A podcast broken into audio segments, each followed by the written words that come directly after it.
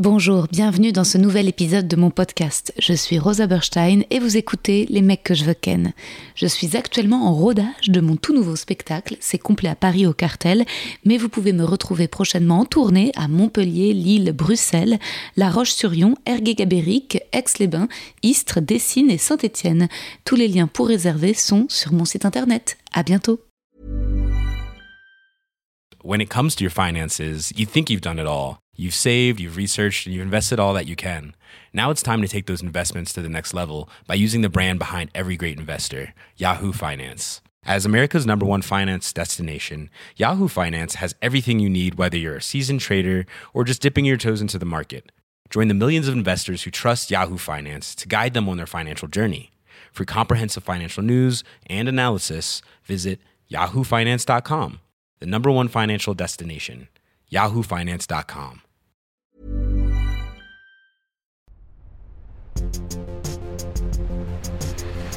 Les mecs, les mecs, les mecs que je veux ken. Mes petits louveteaux, désolé cet épisode sort avec euh, quelques heures de retard. Normalement je sors les épisodes le lundi à minuit une et là il est déjà 14h, j'ai pris du retard mais en fait pour tout vous avouer je suis malade comme un chien depuis, oh là là, bah, depuis plus d'une semaine. hein. Ça a commencé euh, par une toux et puis ensuite c'est devenu une crève. Et en fait, euh, voilà, comme vous le savez peut-être, mais j'ai des soucis d'oreille interne. C'est-à-dire que mes oreilles se bouchent. Euh, au départ, c'était de, de l'hydrops, des cristaux. Et en fait, les sinus bouchent mes oreilles, ça se transforme en sifflement, en acouphène. Et puis ça me donne des. Bah, des migraines, des vomissements, des nausées. Donc euh, vendredi euh, matin dernier, je vomissais à la gare, puis je suis partie jouer euh, à Genève et j'étais dans un état pas terrible, mais les deux représentations se sont bien passées. Merci aux Genevois, aux Carougeois qui étaient là. C'était vraiment, vraiment très très chouette de jouer devant vous. Alors que j'étais un peu au bout de ma life, j'ai fait évidemment des tests Covid le jeudi et le samedi soir. Et non, je ne suis pas positive au Covid. Mais, mais voilà, peut-être certainement aussi bah, un petit peu euh, en burn-out, quoi, ne- ne- n'arrivant pas à tout faire. Euh, Voilà, il y a des choses aussi que je vous ai pas dit pour des raisons de confidentialité, mais ce que je peux vous dire, c'est que ça fait depuis le mois de mars à peu près que je suis scénariste sur un projet de, série, une pré-bible. Je ne peux pas vous dire évidemment de quoi il s'agit parce que la créatrice veut garder le, sujet, enfin tout est confidentiel. Mais ça me prenait euh, quand même pas mal de temps et c'était une autre partie de mon cerveau qu'il fallait développer. C'était euh, hyper enrichissant, très intéressant. Ça continue encore en ce moment. Mais ajouter à ça, en fait, euh, bah, le travail. euh, je vais être présentatrice et donc, euh, bien sûr, je pourrais aussi, ça vous l'annoncer, je crois assez prochainement, hein, vraiment. Mais donc, le travail de préparation de ces émissions est assez lourd, en fait, parce qu'il faut aussi écrire, euh, travailler sur euh, l'intro, les lancements, euh, les transitions, euh, comprendre les différentes parties, euh, euh, lire euh, les témoignages euh, des témoins qui, qui- vont être là. Enfin, en fait, euh, tout ça, euh, eh ben, c'est du travail. Euh, puis, évidemment, euh, faire évoluer le texte. Et là, ce jeudi euh, 24, j'ai le FUP, le Festival d'humour à Paris, à, à Bobino, où je dois jouer un extrait euh, du spectacle avec des nouveautés. Et je suis dans une, une angoisse existe énorme. Mais, euh, mais euh, ça va aller. C'est juste que, comme je vous l'ai déjà répété dans le podcast, moi je préfère largement jouer mon spectacle que faire des plateaux. Et là, un énorme plateau avec des géants, des mecs, des meufs trop forts du stand-up devant 900 personnes, euh, ça me stresse. Mais j'ai hâte que, bah, en fait, ce soit passé et, euh, et qu'ensuite je puisse être à Lille ce vendredi, voilà, et jouer mon spectacle, ce que, ce que je préfère en fait, jouer le spectacle en entier. Et puis aussi, j'ai, euh, voilà, au dernier moment, ouais, on, me confie aussi des écritures de trucs cool. Euh, là, l'édito dans un magazine qui sortira cet été, un autre édito, peut-être vous l'avez. Vous l'avez vu passer, celui pour Madame Figaro. Euh, donc voilà, donc ça c'était euh, ça c'était c'était chouette, mais tout ça euh, s'accumule et parfois je ne suis pas à la hauteur et je tombe malade et en plus j'ai des soucis d'électroménager qui viennent s'ajouter. Mon frigo fait un vrombrissement terrible. Je suis rentrée dimanche, c'était la canicule, mon train avait une heure et demie de retard et j'avais des fourmis partout dans mon appart. Euh, voilà, donc euh, tout ça c'est un petit peu complicado. Mais je remercie Julia Pietri, Gang du Clito, de m'avoir envoyé son livre sur la masturbation et ses bonbons Clito que j'ai donné en goodies à mes invités et j'en viens à l'invité d'aujourd'hui. Aujourd'hui, je reçois Margot et figurez-vous que c'est la toute première auditrice anonyme que j'ai rencontrée le 2 mai. C'est la première que j'ai enregistrée de cette édition et euh, c'était avant les législatives. Euh, voilà, c'était euh, Oh, c'était un moment extraordinaire partagé avec Margot. Vous verrez, on est toutes les deux peut-être tâtonnantes, un peu timides. Elle est passionnante, elle se confie, vous verrez au gré de l'épisode, qui prend des tournures à la fois intimes et touchantes. Voilà, c'est une, une, parole assez pure, je sais pas, très jolie. J'espère que, eh ben, que ça vous détendra. C'est une conversation vraiment, finalement, moi je trouve assez zen. J'ai été assez tranquillisée de la, de la réécouter. Et, et voilà, je vous souhaite une très belle écoute. T'écoutais quel épisode euh, ce matin? Euh, Lola Wesh. C'était celui que j'avais pas écouté dans les derniers. Ok, ok, ok. C'était assez chouette. Ça t'a plu? Oui. je les essaye de les écouter les, jours même en général, mais là, je n'avais pas eu le temps celui-là. Oh Waouh Bon alors écoute, je t'ai écrit donc un petit poème qui est plus euh, une présentation. Voilà.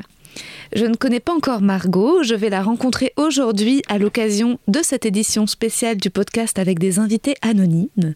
Ce que je sais, Margot est donc une auditrice des mecs que je ken, elle a lu mon livre et est même venue au spectacle. Elle en sait donc beaucoup plus sur moi que moi sur elle, mais voici les informations qu'elle a bien voulu me confier pour que je puisse la présenter. Margot a 21 ans, elle est actuellement en stage dans une maison d'édition pour son année de césure et sinon elle est dans une école de commerce à Audencia à Nantes. Manon est née à Montpellier, elle y a vécu toute sa vie avant de partir pour ses études. Manon est en couple depuis bientôt un an avec un jeune homme qu'elle a rencontré à Audencia et par chance ils font tous les deux leur stage à Paris. Son livre préféré est Les cerfs-volants de Kaboul, The Kite Runner, premier roman de l'américain d'origine afghane Khaled Hosseini. Margot se définit comme bavarde, elle adore les jeux de société, les langues étrangères et s'acheter des fleurs. Margot, déjà merci et peux-tu me raconter ce qui t'a mené jusqu'à moi aujourd'hui? Alors euh, moi, je t'ai découverte sur YouTube, je pense, en découvrant tes, tes sketchs euh, de stand-up. Ok. Et du coup, après, j'ai commencé à écouter euh, ton podcast parce que j'aime beaucoup écouter des podcasts. Du coup, c'est ce qui m'a amené ensuite à acheter ton livre, le lire en une soirée, super fan, et ensuite d'aller voir ton spectacle. Donc depuis, j'écoute donc les mecs que je veux ken régulièrement, mais aussi Hotline. Et du coup, c'est chouette parce que c'est vraiment deux univers euh, vraiment hyper différents dans le cadre des podcasts et tout ça.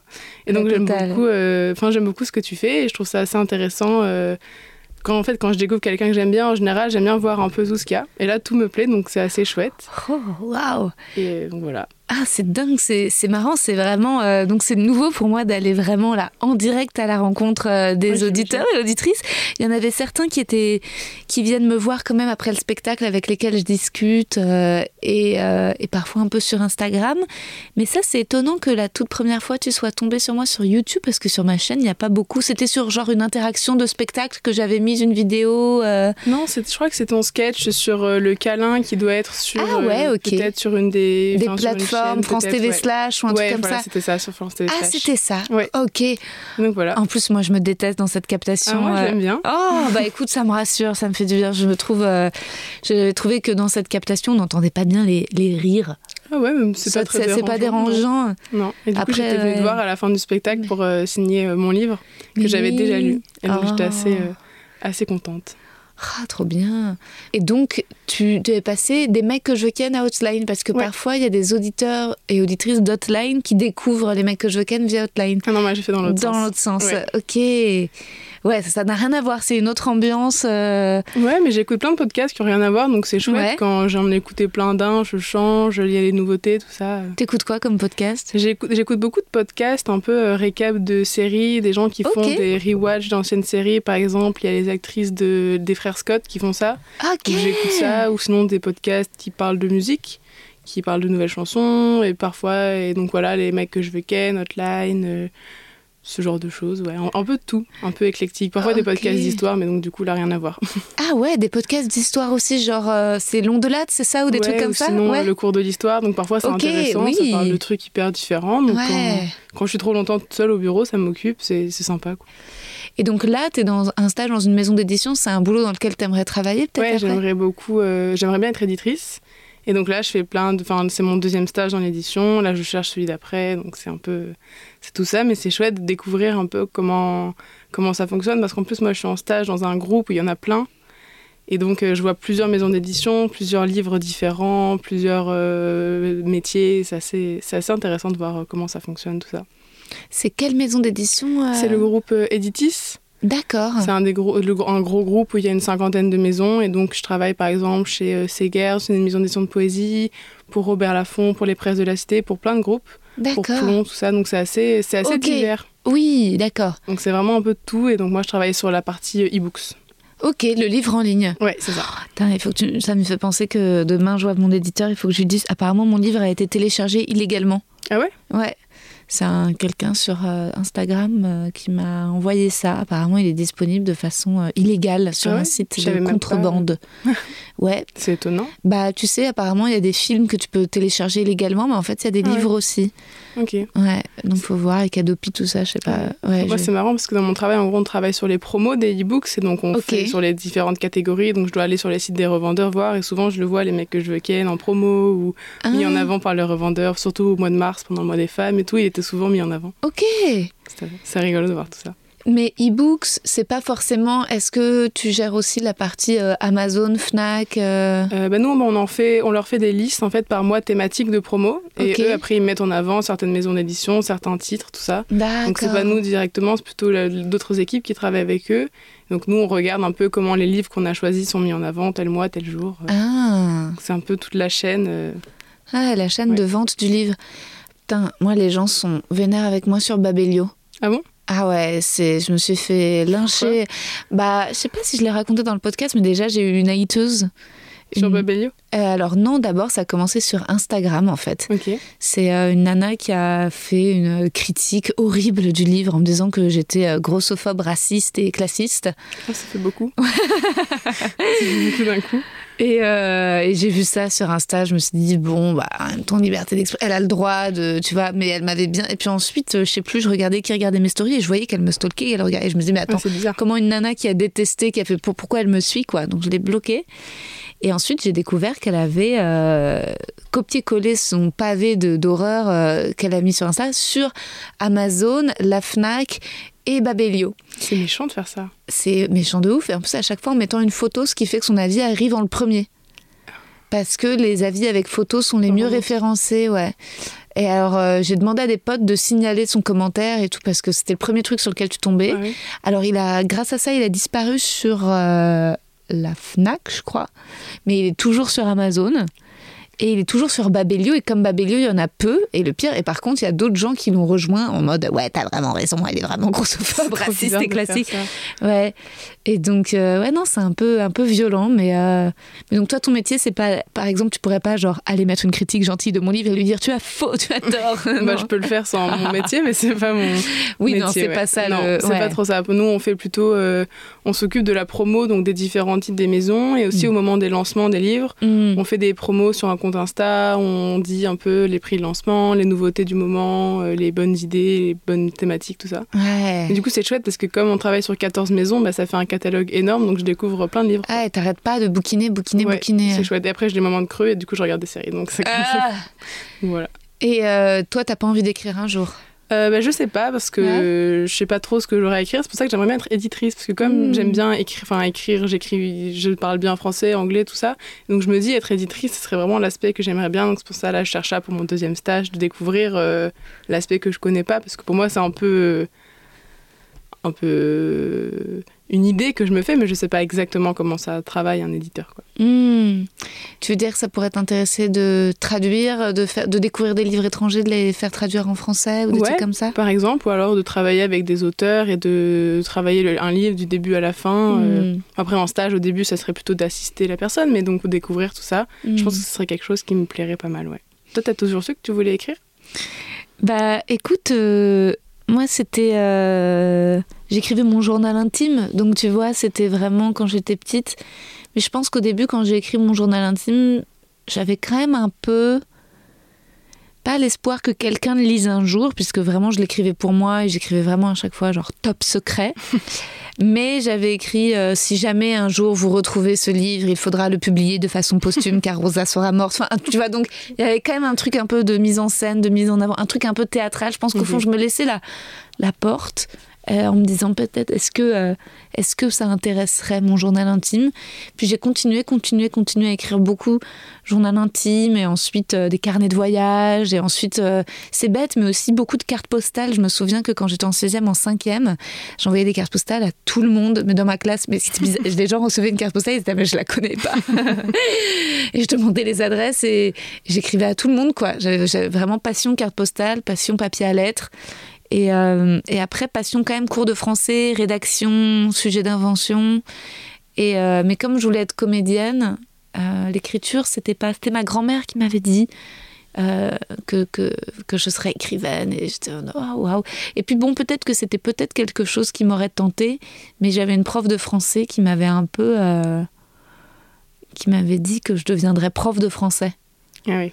Et donc en fait, moi je me dis ouais. et donc résultat, je me suis dit oh, je vais choisir le truc fun, je vais choisir actrice. Enfin, tu vois. Ça donne plus envie, ouais, c'est Bah ouais, je me suis dit tiens, voilà, ça sera ce milieu-là, ça sera le théâtre, le cinéma. Écrivaine, j'avais peur que euh, que ce soit juste prof de français au final, que ça se termine comme ça, tu vois. Euh, et, c'était un peu ma hantise. Ça aurait été vraiment donner raison trop euh, à ce que j'étais comme personne euh, au collège, quoi. Mais oui, je pense qu'à la base, c'était plus ma nature, c'était plus de... Enfin, quoi que non, j'adorais le théâtre quand même et j'étais déjà un peu passionnée par ça. Mais en fait, et ensuite quand même de lire beaucoup de textes de théâtre. Et après, au lycée, j'ai écrit un recueil de poèmes. très nul. Je pense vraiment hyper gothique, mais enfin mauvais quoi. Tu vois, lourd, pesant. Et euh, pendant longtemps, je trouvais que j'avais un style quand même qui était euh, était pas très léger quoi. J'écris, je faisais des longues phrases un peu lourdes et, euh, et tu vois justement en écrivant le les mecs que je veux ken, je voulais pas, je voulais que ce soit le plus léger et possible en fait. Et c'est bizarre parce que quand les gens me disent oh bah je l'ai lu d'une traite, facile à lire, j'aurais pu l'écrire. À la fois je sais que c'est un, un, compliment, mais c'est dit les gens se rendent pas compte que en fait pour moi c'était une victoire, tu vois, d'écrire un truc qui soit pas. Après ça se lit vite, mais c'est pas pour autant que j'aurais pu hmm. l'écrire, c'est pas pas forcément pareil. Surtout que c'est assez captivant en fait euh, le livre. Ça a envie de savoir euh, tout quoi. Ah bah cool. Cool, cool, cool. Ouais, moi j'avais vraiment envie, euh, finalement, un peu. Je crois qu'au départ c'était l'envie, c'était un peu de faire un roman. Et puis je me suis rendu compte que, avec mon éditeur, que finalement il y avait une évidence du jeu, quoi, de la première personne, et que c'était. En fait, je crois que le chemin que j'ai fait pour arriver jusqu'à l'écriture, c'était de de me détacher un peu de l'idée que j'avais de la littérature et du métier d'écrivaine, tu vois. Et, euh, et, je pense quand même que au collège, quand j'ai lu tous les Balzac et que je tombais un peu amoureuse de la comédie humaine, je me suis dit bon bah c'est ça la grande littérature et le reste c'est de la merde. et, résultat, j'étais jamais, j'aurais jamais pu être à la hauteur des écrivains que j'aimais, tu vois. Je pouvais pas me comparer en fait à, à ça. J'avais et j'avais pas trop. Euh, alors que récemment, j'ai lu Annie Arnaud que j'ai adoré. Je me suis dit, mais si j'avais lu plutôt Annie Arnaud, je me serais peut-être dit, ah bah tiens, peut-être que. Enfin, tu vois, même si c'est génial, mais j'aurais plus. Là, j'étais tellement. Euh, je lisais des gros livres du 19e siècle où tu mets 200 pages à rentrer dedans. Enfin, et donc, c'était ça, le vrai, le pur, le dur. Et en fait, finalement, euh, en écrivant quelque chose de plus, plus simple, c'est là où je me ressemblais le, le plus, quoi. Et euh, je trouve que finalement, c'est un peu la leçon, euh, tu vois, de, mon expérience. Tu verras, euh, est-ce que tu as 21 ans là Oui, c'est ça. Oh là là. Bientôt 22. bientôt 22. ben, moi, j'en ai bientôt 33. Et en fait, je trouve que la vie nous amène vraiment pas forcément là où on imagine. Et en tout cas, pas dans une idée en tout cas, moi, ça n'est à chaque fois quand j'imaginais que je voulais euh, rentrer au Conservatoire national et faire du théâtre public avec de grands metteurs en scène, de théâtre. Bon, et ben finalement, je me suis retrouvée à faire du stand-up, tu vois, et avoir un podcast qui s'appelle Les mecs que je veux ken. C'est-à-dire que c'est étonnant comme euh, finalement ce qui, euh, c'est pas en fait, c'est même la même déconstruction qu'il faut avoir en tant que femme, quoi. C'est-à-dire que tu as vraiment les, les, rêves de princesse, de prince charmant, et puis, euh, et puis finalement, ensuite, tu as la réalité, et faut être prête aussi à pouvoir euh, embrasser la réalité bien différente de...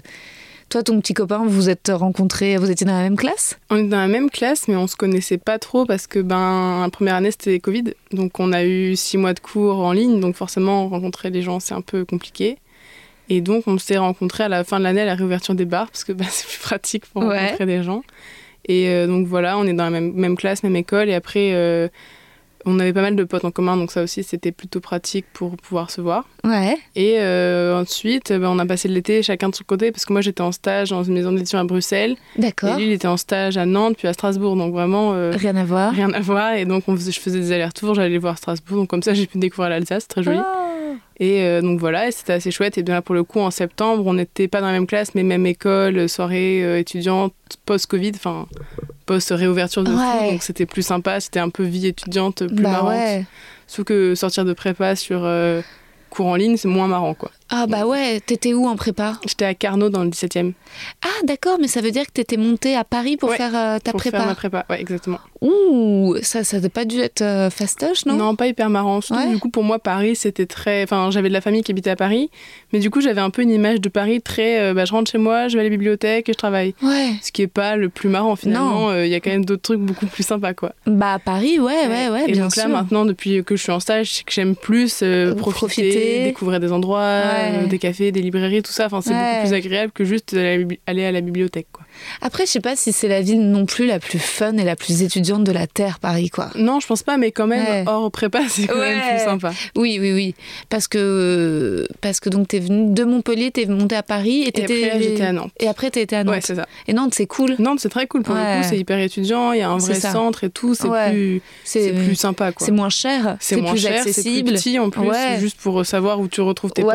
c'est ça. Parce qu'à Paris, pour choisir un bar, faut y aller quoi. Ouais, ouais. compliqué. Ouais, ouais. Et, puis même se faire un resto ou quoi, d'un Ouais, coup, ouais, euh, tu peux pas t'en faire plusieurs dans la semaine. Enfin, c'est un autre. beaucoup plus cher quoi. Ouais. Aussi. Donc euh, moins, moins pratique, je pense, pour la vie étudiante. Mais il y a des gens à qui ça convient très bien, mais moi j'aime bien quand c'est plus euh, resserré. Après, pour le coup, Paris, ce qui est cool, c'est qu'il y a plein de spectacles. Hmm. Donc là, on a pu voir, euh, on a été voir plein, euh, enfin plein, plusieurs humoristes et tout, donc ça, c'est plutôt chouette quoi. Ouais. T'es venu avec ton copain me voir, Ouais, c'est ce que tu m'as écrit, On ouais. est venu pour on voir toi, on a été voir euh, Ouais. Kian Kojandi, Pierre. Thévenoud, donc on Ah a vu plein de trucs hyper différents.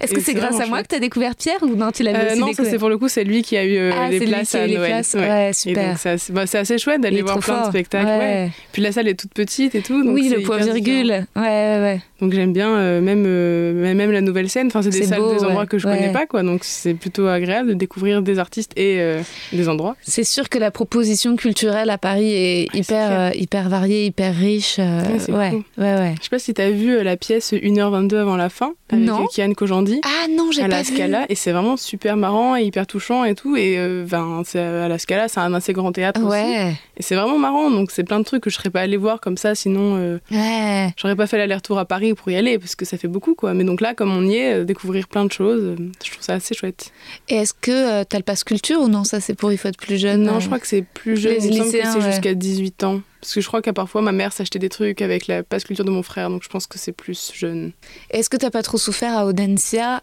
euh, d'avoir une une personnalité littéraire voulant bosser dans l'édition et d'être avec des gens qui sont en école de Ah, commerce si, c'est compliqué un peu. Bah Ouais. déjà, il n'y a pas beaucoup de, fi- de masters à Audencia en rapport avec la culture. Donc là, on doit choisir nos spécialités, donc il y a déjà ça. Mais puis surtout, euh, travailler dans la culture, c'est pas très bien payé. Hmm. Donc pour rembourser les prêts d'une école de commerce, ça fait déjà un petit décalage. Et puis être avec des gens qui parlent de finance tout le temps, c'est moins marrant que d'être avec des gens qui aiment bien lire. Et Mais on est quand même quelques-uns à Audencia à vouloir Ah travailler ouais dans la culture. Ah, Parce que c'est une des écoles de commerce qui est quand même un peu axée management des institu- institutions culturelles, tout ça. d'accord. Donc il y a quelques personnes qui aiment bien culture ou alors, euh, enfin, je veux dire, euh, livres, histoire de l'art, tout ça. Hmm. Mais c'est sûr que c'est pas la, la, grande majorité de- des gens, quoi. Non, c'est pas la grande majorité. Alors que par contre, je crois qu'à HEC, il y a pour le coup énormément de, de gens aussi très branchés culture. Ouais, c'est possible. En plus, c'est des gens qui viennent beaucoup, souvent de plus grosses, enfin, prépas très euh, grandes, enfin, je veux dire, très littéraires. Par exemple, ceux qui Mm. viennent d'Henri IV, ils peuvent être allés euh, directement d'Hippocagne à HEC. Il y en a moins dans les plus petites écoles, je pense, enfin, les, écoles moins bien classées. C'est vrai qu'il y a beaucoup de gens qui en effet ont fait des hippocagnes et qui sont ensuite allés euh, à HEC. Bah, c'est le cas de Maud Ventura, l'écrivaine qui est venue dans le podcast, qui en effet, euh, c'est en plus elle, elle a fait le NS carrément à côté. Mais c'est vrai que j'ai pas mal d'amis de retour. Et c'est marrant parce qu'on a le, le cliché d'HEC, un peu comme l'école de commerce, de gens qui veulent faire de l'argent, être très riches, Mm. alors qu'en fait, pas que. Ouais, Enfin, il y, a- ouais. il y a toute une dimension euh, euh, très axée culture à Mhm. HEC, alors que par contre, dans des écoles de commerce de, donc de province comme Audencia, il y a une, en effet donc, euh, des gens donc, qui veulent devenir traders, c'est ça? Ouais, ouais, ouais, c'est ouais. toujours un peu fou pour moi. Et ceux qui font des stages dans la finance, je comprends pas ce qu'ils font. Ils me racontent. et je suis là, D'accord. Ouais. Mais ouais, mais même c'est marrant là dans l'édition, il y a plein de gens. Il y en a qui ont fait des masters d'édition, mais il y en a beaucoup qui sortent d'école de commerce. Comme quoi, euh, Hmm. il y a de tout quoi. Donc c'est marrant que quand tu sors du lycée, on te dit ah bah, si tu fais pas une prépa, tu vas rater ta vie. Sauf que finalement, tout le monde fait des trucs différents et tout le monde se retrouve un peu aux mêmes endroits quoi. Ouais. C'est un peu étonnant. euh, Quand tu te dis, bon, bah, j'aurais pu choisir autre chose, mais on m'a pas trop expliqué les différentes possibilités. Toi, au lycée, tu savais déjà que tu voulais peut-être un jour travailler dans un milieu littéraire? Ah, pas du tout. Moi, au lycée, Ouais. je savais pas du tout ce que je voulais faire. Je savais que j'aimais les lettres, enfin, Ouais. les langues, les langues, beaucoup, les lettres aussi. Et donc, c'était un peu le flou. Ouais. un espèce de flou euh, en mode bon bah je sais pas. Et donc la prépa c'était un peu déjà un moyen de repousser Ouais. le choix. Donc, oui, il y a bien quand même sûr. deux ans de, de, de battement. Et après euh, de se dire bah ça ferme pas trop de portes. Et ça quand même euh, ça permet de faire plein de choses aller en école de commerce. Et donc Ouais. c'était un peu le la source du- de la décision qui n'en était pas vraiment une mais bon quand même. Et tes parents, ils font quoi? Euh, mon père il était prof d'anglais. Maintenant il est à la retraite mais il était prof d'anglais euh, dans des écoles d'art appliqué euh, de trucs audiovisuels tout ça Ouais. Et ma mère, elle bosse dans la com euh, dans, à Montpellier, dans la- pour la métropole. D'accord. Un peu, un peu divers. Mais, mais mes parents sont assez lettres. Enfin, surtout mon père, ma mère aime beaucoup lire, donc c'est ça qui est chouette. Parce qu'ils aimeraient bien que j'ai de l'argent, mais en même temps, ils comprennent que j'aime bien lire, quoi. Ouais. Et attends, une question que me posent souvent mes invités, euh, humoristes ou comédiens, ils me disent mais est-ce que ça, ça intéresse les gens? Est-ce que ça, c'est pas trop private? Est-ce que ça, c'est pas Est-ce que, euh, enfin, parfois, moi, je, je sais que non, mais ils me disent. euh, un peu naïvement, est-ce qu'ils vont comprendre Tu vois, si on parle de... Est-ce que toi, quand tu écoutes les épisodes, justement, quand tu... euh, le milieu de l'humour, les mecs que je ken, est-ce que tu te dis euh, Oh, chouette, un milieu que je connaissais pas qui m'intéresse Ou est-ce que parfois tu te dis Ouais, je savais, je, je- là c'est un peu hermétique pour moi, je... Euh, moi, je trouve ça chouette parce que ça t'invite quand même des gens qui viennent de milieux un peu différents Mm. que des milieux que je connais. Mais c'est souvent des milieux qui se recoupent et donc c'est à chaque épisode, un- tu rapportes des choses que tu n'avais pas forcément dit, que ce soit sur le stand-up, sur le théâtre euh, ou sur les choses qui se recroisent, comme bah, par exemple là avec Lola Wesh, c'est un peu Oui. un, un croisement des deux et donc c'est assez intéressant de voir aussi les expériences des gens sur un même milieu qui est plein de trucs différents et que sinon en plus on n'a pas. euh, Enfin, sans ce genre d'épisodes et de podcasts et d'interviews, c'est un ressenti intérieur d'un milieu qu'on connaîtrait pas autrement. Ouais. si je regarde un spectacle, je sais pas forcément comment il a été écrit, comment la personne euh, l'a vécu. Ouais, je vois ce que tu veux un peu différente, je pense. Bah, avec euh, Arnaud, à Calola Wesh, c'est vrai qu'on a beaucoup parlé de, vie intime, d'amour, de relations toxiques, mais je pense par exemple à un épisode qui a très bien marché, mais avec euh, Fred Cham, c'est-à-dire un humoriste, tu vois, c'était le début euh, là de la, la saison 3, et on part vraiment dans un truc hyper euh, euh, aficionado, ça citait tous les humoristes américains, et à être vraiment dans une discussion purement stand-up, ça c'est intéressant aussi, Ah ce ouais, genre moi, j'aime bien aussi. Ouais. Bah, c'est chouette de découvrir après parce qu'il y a des humoristes américains qu'on qu'on ne connaît pas forcément, d'autres qu'on connaît. C'est chouette d'avoir les avis des gens. Souvent, tu parles de Sarah, Silverman. Sarah ouais. Silverman et elle est hyper marrante et c'est marrant d'avoir l'approche d'une humoriste sur une autre humoriste, d'avoir des ressentis différents, tout ça. Ouais. Donc c'est pas et puis c'est pas les mêmes ressentis que ah elle est marrante, elle écrit bien et ah mais je sais qu'elle travaille comme ça, que lui il travaille comme ci, c'est un peu Hmm. c'est assez intéressant je trouve de pouvoir euh, découvrir d'autres aspects de ça. Et toi, donc, t'écoutes les épisodes le lundi, c'est ça, quand ils sortent? Euh, souvent ouais et sinon je rattrape euh, en ce moment je rattrape un peu les saisons d'avant parce que Ouais. j'ai je pense que j'ai écouté toute la saison 3 Ok. et donc là je rattrape un peu le reste, il y a pas longtemps euh, Qu'est-ce que j'ai écouté? J'ai écouté euh, Thomas VDB la semaine Ah dernière. oui, je la pense. saison 2, ouais. Et donc voilà, et je- parfois je prends un peu euh, au pif, et donc c'est marrant parce qu'il y a toujours l'intro qui est un peu d'aujourd'hui, Oui. et donc ça resitue, donc c'est assez sympa de, de découvrir un peu tous les tous les, les invités. Et puis souvent, c'est c'est des gens que j'écoute beaucoup, par exemple les chroniques sur France Inter, et donc d'avoir l'épisode, un épisode d'une heure et demie entier, c'est Ouais, c'est un autre, dans leur vie. ouais, c'est un euh. autre format, donc c'est c'est assez intéressant. Moi, j'aime bien. Je suis assez fière de la saison 2, même si je pense qu'il y a des endroits un peu bizarres, vu que j'étais confinée chez moi. Donc je- il me semble que je suis allée quand même dans des. Peut-être de too much oversharing certains, certaines fois. On a. Oh, si, ouais, j'ai fait des trucs que j'assume plus, mais que j'ai laissé. Euh, mais par contre, la saison 1, je sais pas si j'aurais. Je sais pas si j'arriverai à l'écouter. Ah ouais? Ouais, parce qu'il me semble que j'étais un peu. Enfin. Parfois un peu hystérique avec les mecs ou à glousser ou. euh, Enfin bon, cela dit. euh, C'est naturel, du coup, ça Ouais. donne un aspect plus discussion, du coup. Ouais, ouais, c'est vrai. J'espère parfois peut-être avoir un petit peu progressé. Est-ce que tu vas, quand tu écoutes un épisode, ensuite tu vas suivre l'invité sur Instagram, tu te renseignes sur sa vie et Euh, ouais, souvent, je me renseigne, Ouais. je vais, ou alors je vais voir euh, ce, dont, ce dont tu as parlé, le- les, les œuvres, les, les pièces, les, les moments de stand-up que je connais pas, par exemple. Et euh, si je connais, si je connais pas, en général, je regarde avant.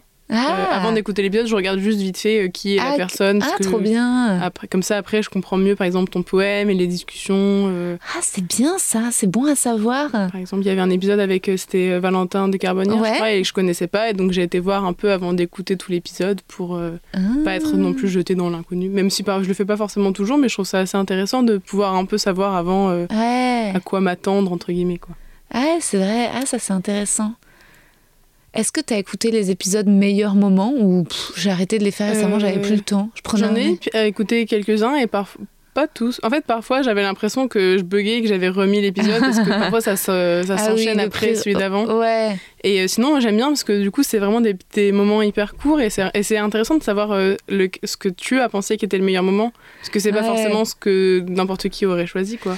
Oui, en plus, je pense jamais que ce soit tout à fait vraiment le meilleur moment, mais parfois c'est c'est un court temps, un temps précis sur un thème qui est peut-être un petit peu moins dilué que tout le long de l'é- l'épisode.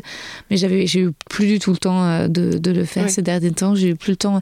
Un reproche qui m'est, il y a, y y deux euh, camps. Il y a le camp de ceux qui sont pro intro et ceux qui trouvent que parfois c'est trop long. L'enchaînement du pré-roll plus de l'intro, qui veulent être tout de suite dans la discussion. Toi, tu fais partie de quel euh, Ah, moi, j'aime bien les intros. Je trouve que... Mais c'est rigolo, en fait, de savoir un peu l'état d'esprit au moment où tu le où tu l'édites, où tu le produis. Je trouve ça assez, euh, assez marrant. Surtout que parfois, c'est une intro vraiment dans un épisode décalé, si t'écoutes un peu en décalé. Hum, hum. Et donc, c'est assez, c'est marrant. Puis il y a pas mal de podcasts, je trouve, il y a une intro qui un peu qui situe euh, l'interview. Et euh, je trouve ça assez, c'est assez chouette de pouvoir avoir deux aspects de la discussion, ou quand tu fais ton retour sur la discussion aussi, quand Mm. à la fin tu dis ah on a parlé de ça, moi j'ai adoré ça, je trouve que c'est chouette parce que bah, forcément, parfois tu relèves des moments auxquels j'aurais pas forcément pensé, Mm. ou l'inverse. Moi j'aime bien. Ouais. Oui, tiens, ça, c'est ça qu'il faut que, que je fasse en outro, c'est dire euh, ce moment-là, redire, euh, ouais, avoir une espèce de vision sur l'épisode. euh, oh, récemment, ouais, j'ai pas eu beaucoup le temps d'en faire. Mais oui, d'accord, ouais, non, ça, c'est bon à savoir. Mm. Re- relever le moment. euh, toi tu préfères tes intros ou tes outros à, à faire? Oh, bah, je trouve que l'intro, c'est quand même nécessaire parfois pour euh, présenter l'invité, dire, euh, enfin, idéalement, il faudrait que je le fasse même mieux, dire, aujourd'hui, je reçois et dire, euh, faire plus, plus en détail la bio. Après, parfois, pourquoi j'ai la flemme? Parce que je me dis, oh, c'est déjà dans le poème, je rappelle déjà, de- donc, donc parfois, je vais un peu rapide. Puis c'est écrit en plus souvent sur la présentation. Ouais. En toute sincérité, Margot, est-ce que parfois, il n'y a pas trop de promos sur le spectacle? Je suis pas trop harcelante envers les auditeurs Non, mais il y a une période où il y avait le spectacle, une période où il y avait le livre. Après en plus il y a ça dans tous les, Ouais, il y a ça dans tous les podcasts. Mais il, faut bien, il faut bien vendre son spectacle. Merci, ça me rassure. Parce que parfois, j'ai l'impression d'être un peu oppressante. Mais en même temps, je me dis, oui, c'est le but du jeu, ça fait partie Oui. du. euh, oui, oui. Surtout qu'il y a peut-être plein de gens qui découvrent le podcast pour la Bah, première ça. fois et qui Bah du coup ne savent pas. Et oui, oui, oui, absolument. Et oui, donc il faut vraiment, euh, il faut bien le rappeler. Oui, parce que parfois, ça va pas de soi si tu le dis pas. Moi, je reçois toujours des gens, des messages, gens qui disent, attends, un spectacle, donc euh, ah ok. Ouais, ouais. Non, l'intro, écoute. euh, non, qu'est-ce que j'ai fait? Une fois, je me souviens, je crois que j'avais pour l'outro de l'épisode avec Edgar Rive, euh, Monou, qui est venu en saison 2. euh, je m'étais mise à chanter Barbara.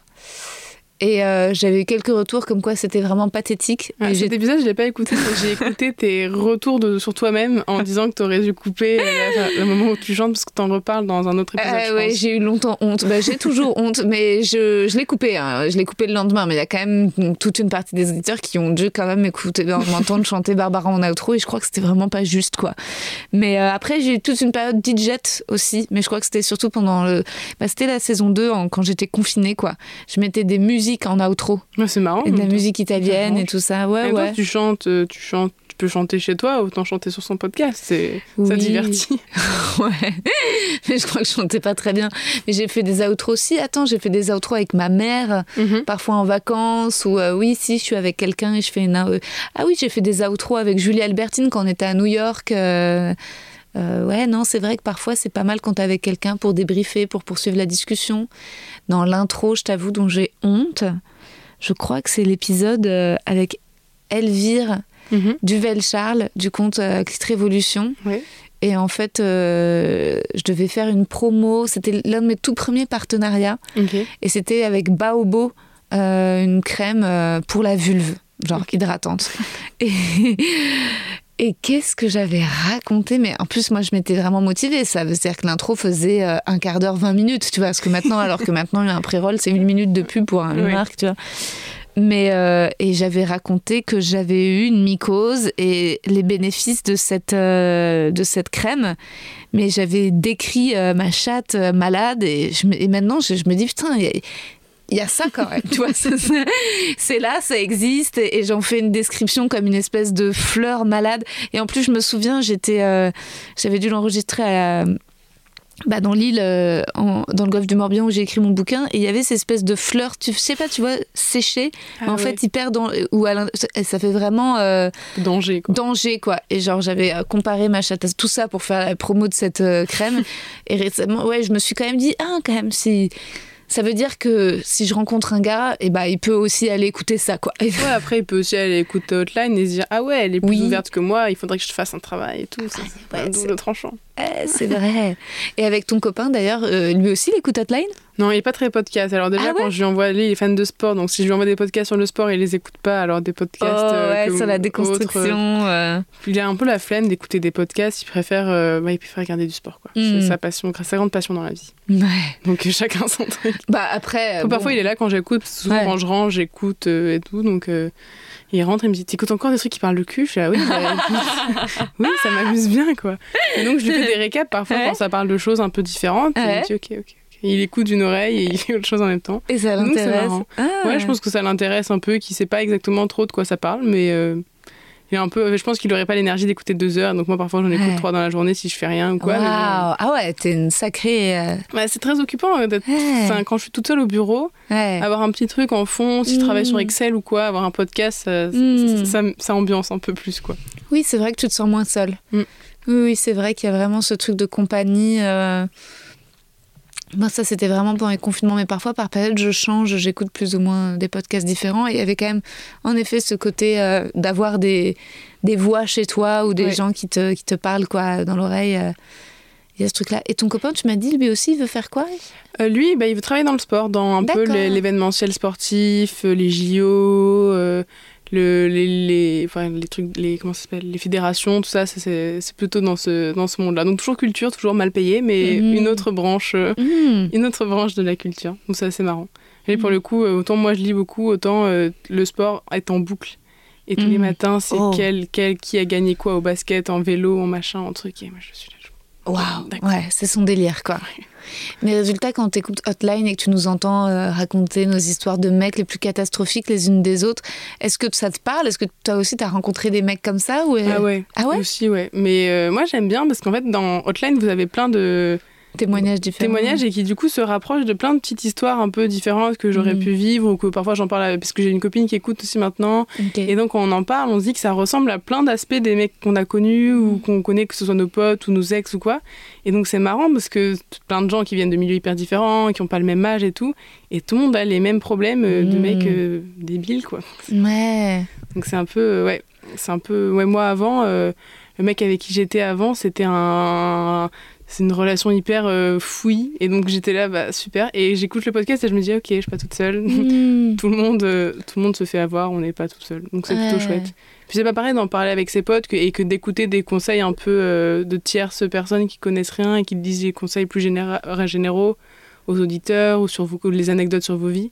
Je trouve Ouais. ça assez chouette d'avoir plusieurs euh, points de vue. C'était quoi, toi, ton parcours euh, amoureux de petite fille à adolescente à jeune femme euh, Est-ce que tu avais, Mhm. des attentes, une vision de l'amour un peu Pas trop. Moi, je pense que j'avais un amoureux quand j'étais en CM2. Et on était en amoureux pendant tout le CM2. Et euh, puis sa maman m'aimait bien, donc j'allais à la piscine chez lui. Ça, c'était chouette parce que moi, j'avais pas de piscine. Oh, waouh Et donc, ça, c'est chouette. Les Ouais, il ont avait une piscine, incroyable. même pas mal. Et puis après, mon premier amour, premier copain, il avait aussi une piscine, comme quoi c'est. Ouh Michto ça, c'était en, en fin terminale. Donc, ça, c'était mon premier euh, copain parce qu'avant, il y avait des.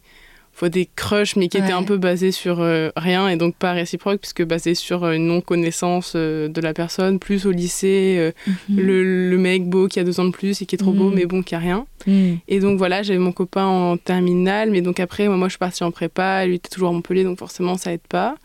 J'ai eu un copain en prépa avec qui ça s'est pas très bien fini, parce qu'il était pas hyper gentil. Et après, euh, bah, le mec avec qui j'étais avant, qui était plus ou moins mon mec, plus ou moins relation libre, plus ou moins plan cul, pendant un an et demi, et c'était Ah, un, peu, même, un, peu, ouais, un peu long, parce qu'en milieu, il y a eu le confinement. Puis pendant le confinement, il m'a dit qu'en fait, c'était trop dur euh, de parler par message parce que je leur demandais trop d'attention. Puis après, c'était Ah, mais finalement, je t'aime bien. Ah, mais finalement, j'aime bien coucher avec d'autres gens. Et donc, c'est un peu compliqué, quoi. Mhm. Donc, au bout d'un moment, j'ai dit Bon, bye bye. Et mes copines Ouais. m'ont dit Ah, bah enfin, Ah enfin, merci, réveille-toi. Et là, Ah. c'est là que je me suis dit que quand, quand après, j'étais un peu toute seule et qu'après, j'ai rencontré un mec gentil, je me suis dit Ah, c'est quand même vachement plus agréable Mhm. de pas sentir, de sentir qu'on dérange pas. C'était un peu ça, quoi. Ouais. C'est pas un peu compliqué, comme en plus, on avait des potes, enfin, beaucoup de potes communs. Avec l'autre gars avec l'autre gars et Ah. que du coup après euh, que c'était euh, ah tu me fais passer pour le méchant alors que non Mhm. donc toujours une, espèce de compétition entre lui lui-même son ego et c'est un peu Ah. un peu compliqué Le mec de prépa. même pas Même pas même pas Ah ouais. un, un pote à la deux potes de Montpellier qui tra- enfin même, même pas prépa quoi Ouais. juste problème d'ego euh, Ouais. comme quoi c'est partout Ouais, c'est ça, c'est vrai, t'as t'as raison, c'est des problèmes d'ego.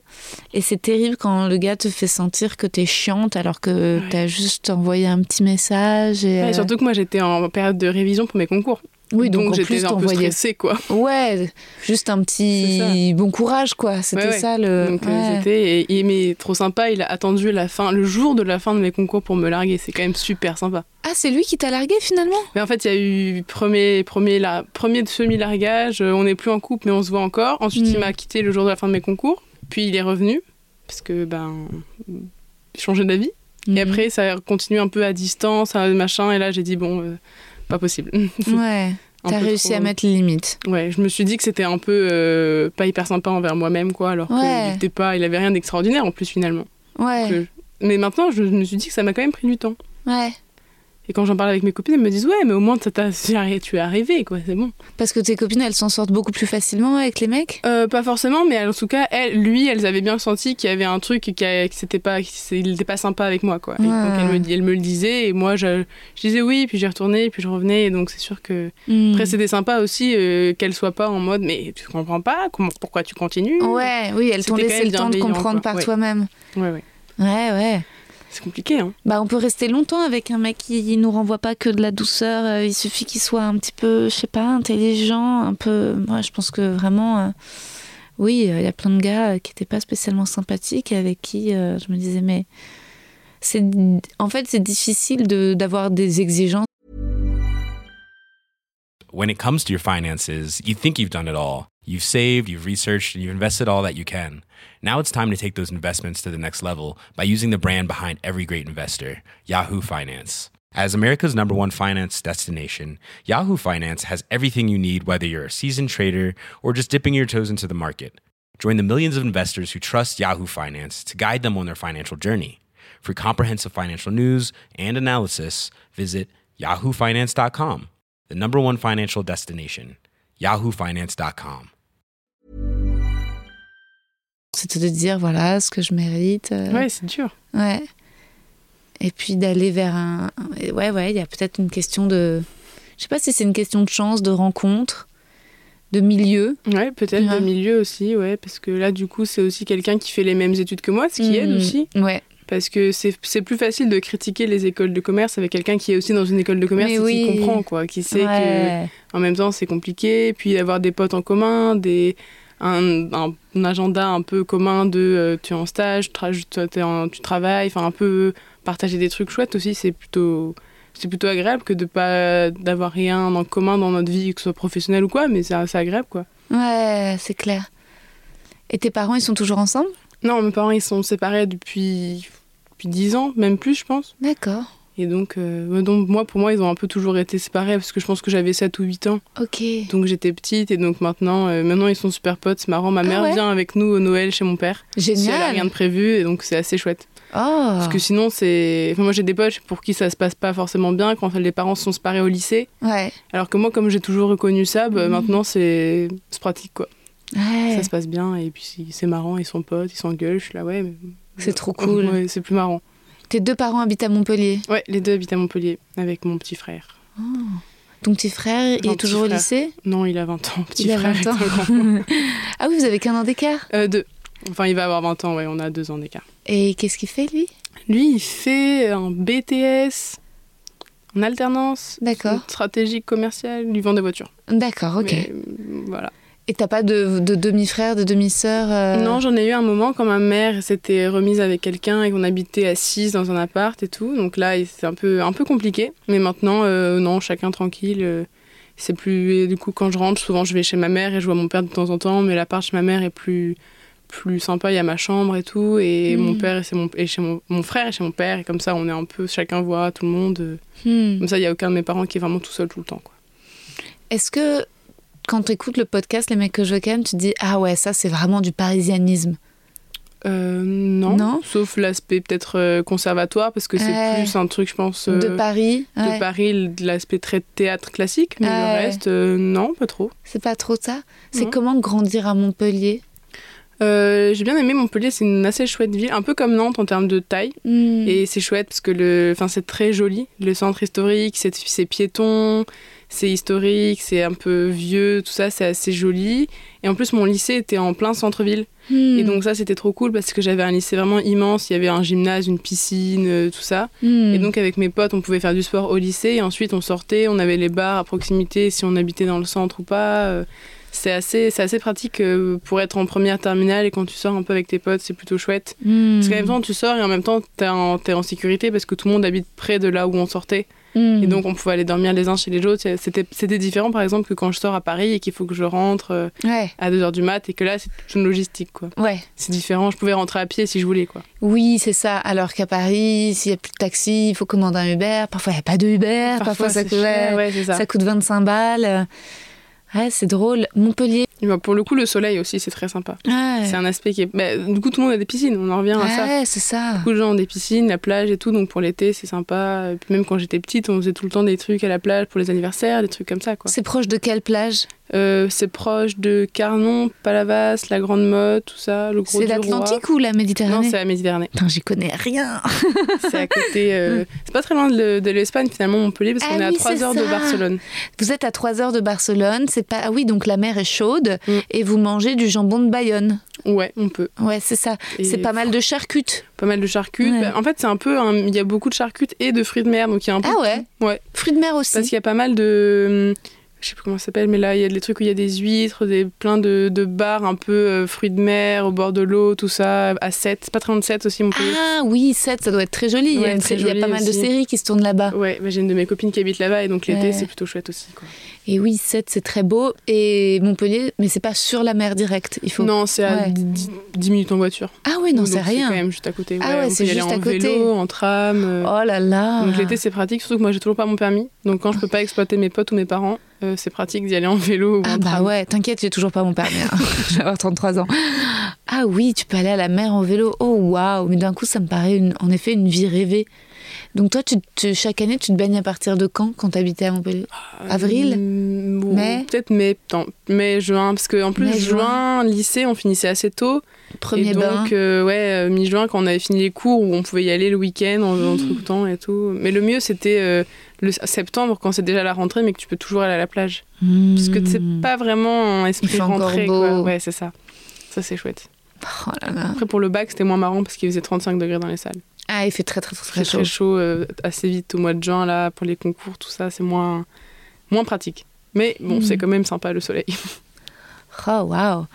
Ouais, ça fait ça fait vraiment ah, ça fait vraiment rêver comme vie. Moi, tu vois, je, je sais plus si je veux toujours passer autant de temps à Paris. Ça, c'est une chance que t'imagines pas d'avoir euh, d'avoir plusieurs vies, une, une vie dans la ville et une ville et une vie dans la nature. euh, c'est quand même idéal de respirer l'air frais, et de se baigner. Ça me manque. Mais en même temps, je me dis peut-être que est-ce que j'apprécierais ça autant si je l'avais tout le temps à disposition? Je sais ouais, pas. je sais pas, c'est ça qui est, ça qui est différent, quoi. Hmm. Parce que moi, je sais que ma mère, par exemple, à la base, elle est parisienne. Et elle dit toujours qu'elle adore Paris, mais ça fait quand même 20 ans qu'elle y est pas retournée. Ouais. Parce qu'elle passe sa vie à la plage, quoi. Ah, Donc elle ouais. pourrait pas, je pense, maintenant, habiter dans une ville où il n'y a pas la plage. Ah bah ouais, non, c'est sûr. Ouais, je comprends. c'est marrant, parce que du coup, il faut faire plein de. Il y a plein de. Ah, j'adore Paris, mais en même temps, aller à la plage le week-end, c'est quand même plutôt pratique. Ah non, mais aller à la plage le Ah oui. week-end, tu me parles d'une vie, mais d'une vie que. Bah, même là, là, on est, on est lundi. Je crois que ce matin, j'ai reçu un texto de ses pieds devant la mer. Je suis là, Oh bah, là là. Moi, je suis au, au bureau, bisous. Ah ouais. on n'a pas la même vie. Ah là là, la chance. Et attends, Montpellier, ça vote quoi ça? C'était Ça vote. euh, Alors, le maire, il est socialiste. Ok. Ça a voté Mélenchon, je crois. au premier tour. Ouais, euh, premier ah tour, ouais, il est arrivé premier, ouais. Ouais, 45%, je crois. Ah, c'est énorme. Ouais. Parce qu'il y a pas mal de. C'est assez. Enfin, comme c'est assez étudiant, je pense qu'il y a beaucoup de jeunes. Et puis, c'est quand même une ville assez à gauche, quoi. Mm. C'est vi- un mix entre socialistes et les Verts, la mairie. Et donc, Ouais. maintenant, c'est très. euh, Bon, je vais aller m'installer là-bas. Ouais, il y a des vélos. Ah, Après, ce qui est un peu chiant, c'est qu'ils ont coupé des routes pour mettre des, des pistes cyclables à côté d'endroits où il y avait déjà des pistes cyclables. Ah. Donc, c'est un peu le bordel. ok. Mais bon, sinon, c'est assez sympa. Oh là là là là là, le rêve. Attends, mais tu sais quoi, je vais te poser les questions du questionnaire de Proust en détail, parce qu'il y a plein de questions que j'ai que j'ai jamais le temps de poser aux invités et je vais, je vais avoir plus le temps. C'est des questions aussi sur euh, sur tes auteurs préférés. euh. Alors, est-ce que je te pose, tiens, je vais te poser des questions que je pose jamais. Ta couleur préférée, Euh, le bleu. ta fleur préférée? Hmm, Peut-être euh, le tournesol. Je trouve ça assez joli. De près, c'est bizarre un tournesol. Hein. Ouais, mais c'est assez beau en champ. Ah, Après, en champ, c'est y a pas magnifique. longtemps, ouais. J'ai été en Normandie chez Ouais. une copine et il y a des champs de tournesol partout autour de chez elle. Et c'est vraiment super beau. C'est vrai que de près, c'est bizarre. De près, c'est un peu. Enfin, la matière est étrange, quoi. Ça ressemble vrai. plus à une bête que, euh, qu'à une fleur. Et puis c'est long et c'est. Mais de loin, ça ressemble vraiment à des personnes. Je sais plus, c'était Angèle, elle avait fait une vidéo, elle faisait un concert devant des tournesols et on disait, on aurait vraiment dit des, des gens qui la regardaient, quoi. Mais c'est vrai que c'est. En tout cas, ce qui est étonnant, c'est que ça a une tête. Il y a le tournesol a sa personnalité. Est-ce que parfois, quand ils sont bien tournés, on voit qu'ils regardent le soleil, puis parfois, t'as vu, t'as des tournesols Ouais. qui, qui baissent la tête, qui sont un peu en vrai. dépression. ouais. C'est rigolo en fonction de la lumière. Moi, j'adore le muguet, je crois. Je trouve ça vraiment trop mignon. Tu t'en as acheté hier? Bah, mes voisins m'en ont Ah, offert. c'est trop mignon. Ouais, c'est les meilleurs voisins de la terre. Mais euh, oui, je trouve ça sent, sont trop, ça sent Ça trop sent bon. ouais. Et ça ressemble vraiment à une petite cloche de vie, quoi. C'est-à-dire que ça m'étonne pas quand je vois du muguet, qu'il y ait des peintres qui aient Ouais. un peu illustré une idée du paradis avec des grands nuages et des grappes de raisin et du muguet, quoi. Il y a un truc très, euh, Ouais, très idyllique, quoi. Et ça sent bon. C'est vrai que ça sent très bon. Mais je crois que ma fleur préférée, c'est le mimosa. Ok. Ouais. C'est joli, le mimosa. C'est doux. C'est Ah ouais la texture du mi- c'est tellement doux. C'est hyper doux, puis c'est orange et puis c'est hyper fragile. Et c'est beau. Ouais. si tu le bois, il y a du champagne dedans. bien. Oui. Est-ce que t'as un oiseau préféré? Euh, J'ai pas d'oiseau préféré. Moi, j'aime bien les petits oiseaux, les bébés oiseaux Oh, ouais. qui vont manger du pain et tout. C'est ouais. mignon. Un petit moineau Petit moineau. C'est vrai que les petits moineaux, c'est trop mignon. On dirait des petits vieux parce qu'ils ont quand même déjà un peu de bidon. Et donc tes auteurs préférés, donc c'est ce que tu m'as dit. euh, Ouais, les cerfs-volants de Kaboul. Ouais. Après, j'ai lu que celui-là de cet auteur. Ouais. Et sinon, j'aime beaucoup aussi euh, Milan Kundera. Ah oui, bien sûr. Parce que Insoutenable légèreté de lettres Ouais. aussi, euh, c'est un livre que j'aime beaucoup. Et euh, voilà, mais là en ce moment, en plus, je découvre plein d'autres nouvelles, nouvelles auteurs. C'est plutôt, assez- Mm. plutôt chouette. Grâce à- au stage dans la maison d'édition. Ouais, et puis grâce à mes copines aussi, qui Ouais. aiment, mes nouvelles copines de mon stage, qui lisent beaucoup. Ouais. Et donc on fait un peu des croisées de qui a lu quoi, euh, quel est ton livre préféré. Là, je me suis acheté euh, Les mains du miracle Ok. de Joseph Kess- Kessler. euh, Ok. Et donc ça a l'air un peu dur, mais sympa sur le kiné de Himmler. Ouh, Bonne le ambiance. kiné de Himmler, le gars qui Ouais, massait Himmler, quoi. ouais. L'ostéopathe, le gars qui Ouais, est incroyable. Bonne ambiance. Parce qu'en fait, Ah j'ai ouais. une copine qui est tu fan- m'étonnes enfin, qu'il ait des tensions Himmler, quoi. Passion, euh. Seconde Guerre mondiale, euh, tout ça, parce qu'elle est fan d'histoire. Ouais. Donc elle lit plein de livres là-dessus. et donc waouh. j'en ai lu plein là-dessus. Et donc euh, bonne ambiance quoi. Oui, moi, c'est ce que j'ai fait au CM2, puis ensuite je me suis calmée. C'est un peu jeune, CM2. ouais, CM2, passion Seconde Guerre mondiale. Puis après, je me suis dit, il faut que la vie soit quand même un tout petit peu plus, plus light. Est-ce que t'as des héros ou héroïnes de fiction préférés Bah, en ce moment, j'ai là j'ai fini Killing Eve et donc j'aime bien Ah. euh, euh, La tueuse. Villanelle dans Killing Eve. dans Killing Eve la série. extraordinaire. ouais. Elle est très badass. elle est très stylée, quoi. Et est-ce que tu as des héros euh, dans la vraie vie, par exemple, des, des personnes ayant existé euh, dont le parcours type Marilyn Monroe ou tu vois? bah, J'adore, euh, je crois que tu l'as dit dans le mail, j'adore Taylor Swift. Ah oui Je trouve qu'elle est hyper talentueuse, elle écrit toutes ses chansons, tout ça. Et puis tout l'aspect où elle a racheté ses. Elle réenregistre ses albums pour acheter ses masters. Je trouve que c'est assez inspirant de voir, euh, de voir ça. Puis J'aurais bien aimé, moi, avoir un peu une fibre artistique. Ouais. Et donc, euh, j'aime beaucoup toutes ces chansons, l'aspect assez. euh, c'est des très belles paroles, quoi, c'est très bien écrit. Tu peux me repréciser parce que je je suis pas sûre. de- J'en ai entendu parler, mais je savais pas exactement. Elle a réenregistré ses chansons? Ouais, en fait, elle, est, elle était euh, avec un producteur, euh, qui je crois que c'est le producteur de Justin Bieber, qui a racheté les droits de ses masters sans lui proposer à elle de les racheter avant. Oh. Et du coup, ces albums qu'elle a écrits elle-même Oh. ne lui appartenaient plus. Oh. Et quand il n'a pas voulu les revendre, elle a dit bah, je les réenregistre tous. Là, elle est en Ah. train de les sortir un à un. Et comme ça, ils lui appartiennent, vu que c'est les textes qu'elle a quand même écrits, elle, quand elle avait 18 ans. Et comme ça, tout sera à elle, quoi. Ce qui est quand même fou qu'on puisse acheter les chansons des gens. Ouais. Et du coup, ça avait lancé aussi, elle avait aussi lutté pour la, la rémunération des chanteurs, par exemple, sur Apple Music. Hmm. Elle avait tout retiré de ses titres de Spotify, Apple Music, avant que les gens soient vraiment rémunérés. Parce qu'elle, elle est multimillionnaire, donc elle s'en fout, mais c'était pour les, les artistes qui, eux, dépendent de ça, quoi. Ah, génial. Ah, elle, est, elle est vraiment très Elle engagée. ouais. Elle est hyper. euh, et puis sa musique est vachement. Moi, Ouais. j'adore. Ouais, ouais. Donc c'est vraiment pas mal. Hmm, Tyler Swift, icône.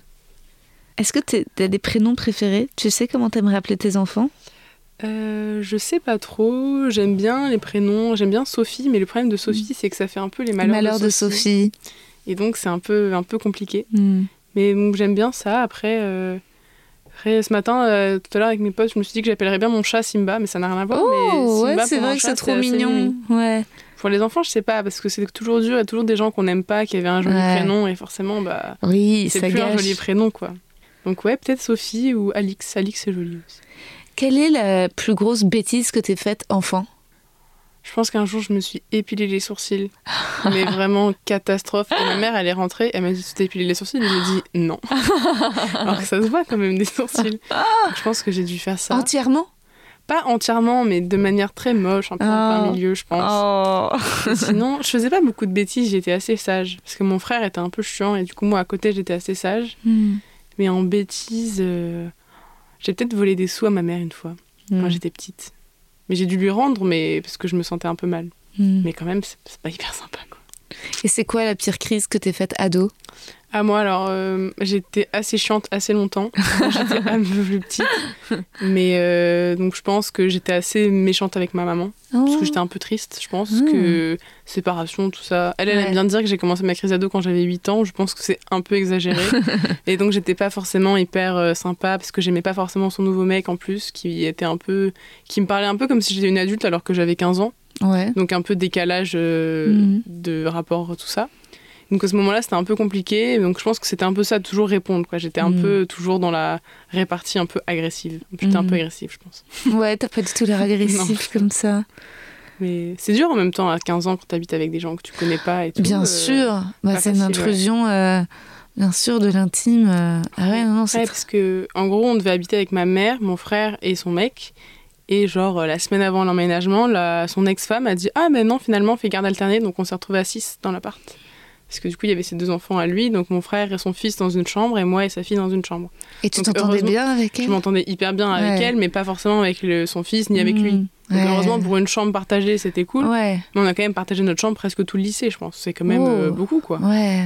Et donc, euh, c'est pas facile au début. Et finalement, ta mère, elle est plus avec cet homme-là? Non, parce que lui, pour le coup, c'est un, un peu un con. Ah ouais. Il s'est un peu foutu d'elle.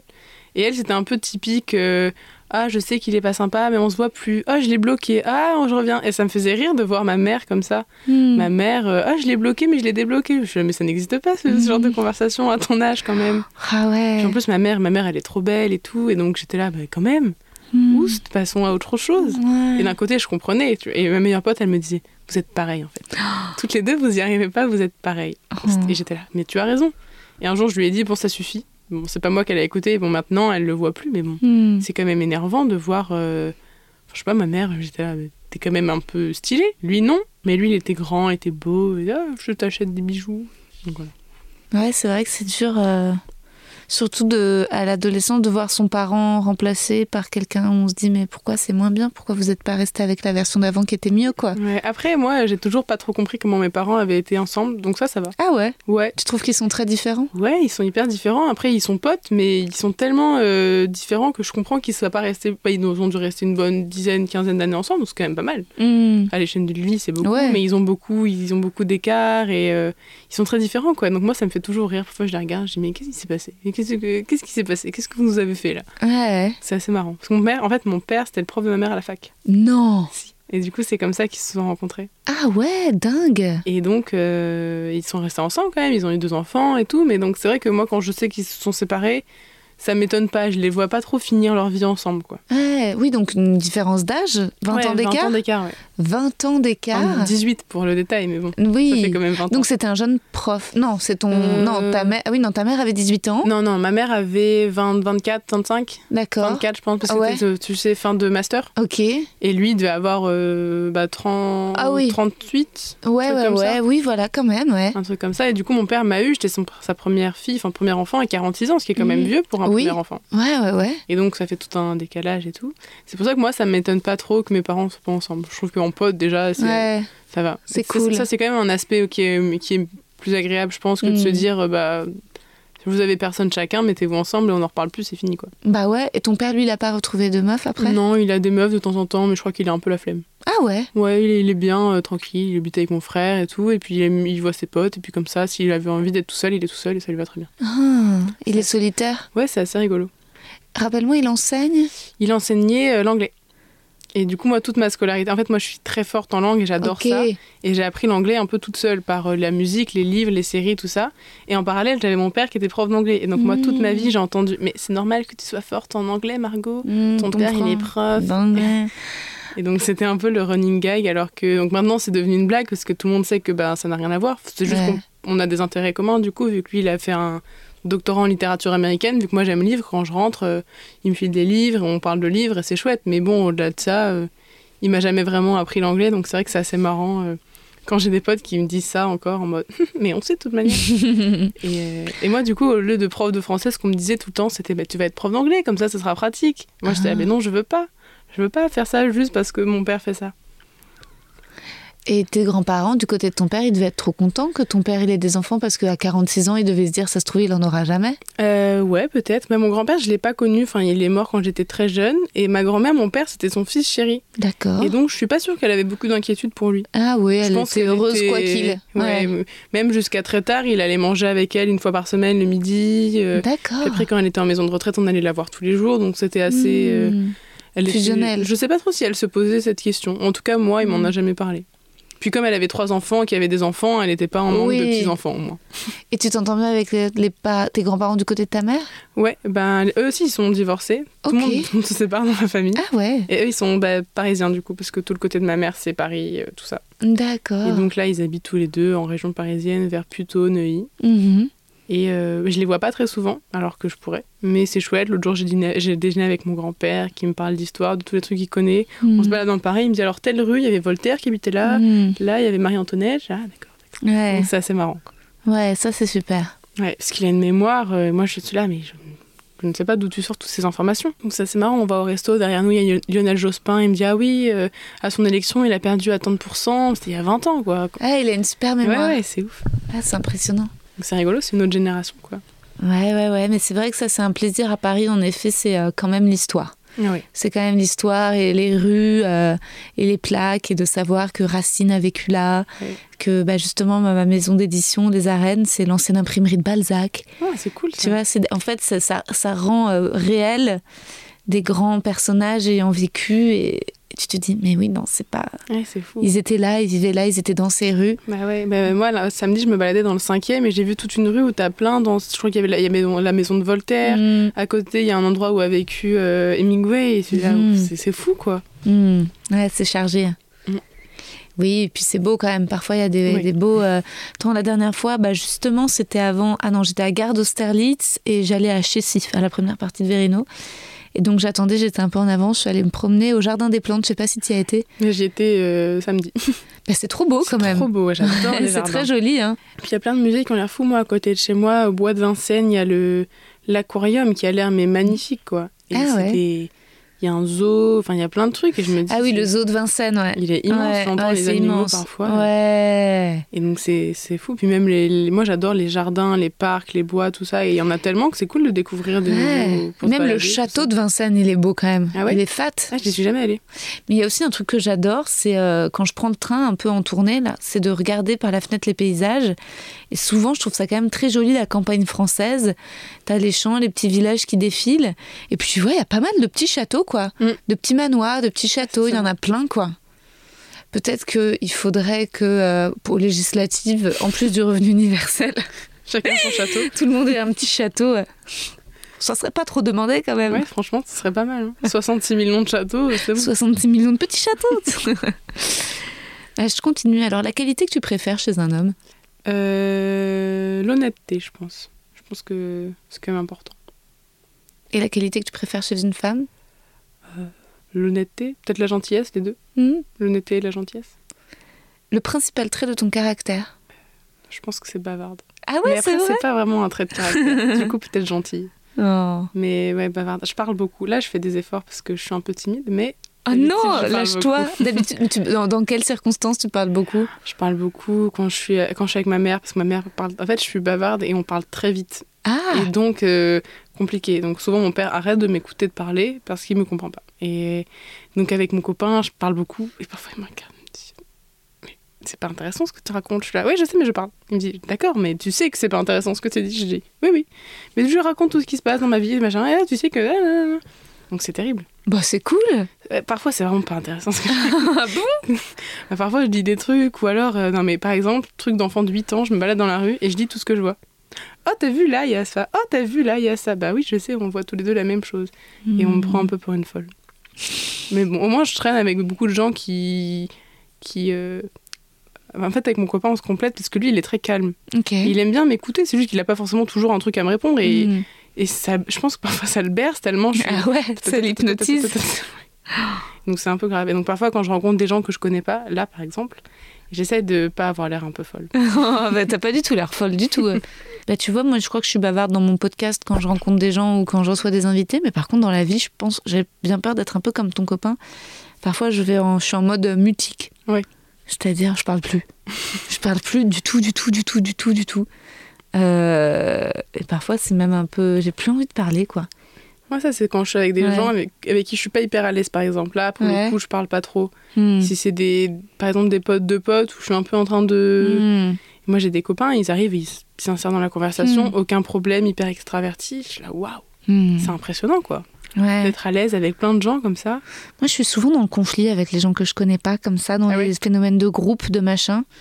Je suis un peu. euh, Surtout si un mec me dit, dit un truc et je fais non, c'est faux. Ou genre, genre, genre- je, je, par- parfois, je, supporte pas quelqu'un que je connais pas me, me, me contredise parce que c'est un gars. De Ah moins ouais. en moins, je suis en mode non. Ouais, Enfin, c'est, un peu énervant. Moi il y a une période où j'étais très cassante. Ah ouais? Et parce que les gens, c'était un peu insupportable de toujours euh, ramener à soi ou Mhm. quand il n'y avait pas de rapport. Et donc c'était un peu. Bah non. Et ça mettait un peu en froid. Parfois, c'est assez désagréable qu'on se fasse couper la parole euh, juste parce que la personne prend de la place. Bah, c'est pas obligé. Tu peux laisser les gens parler, quoi. Ouais.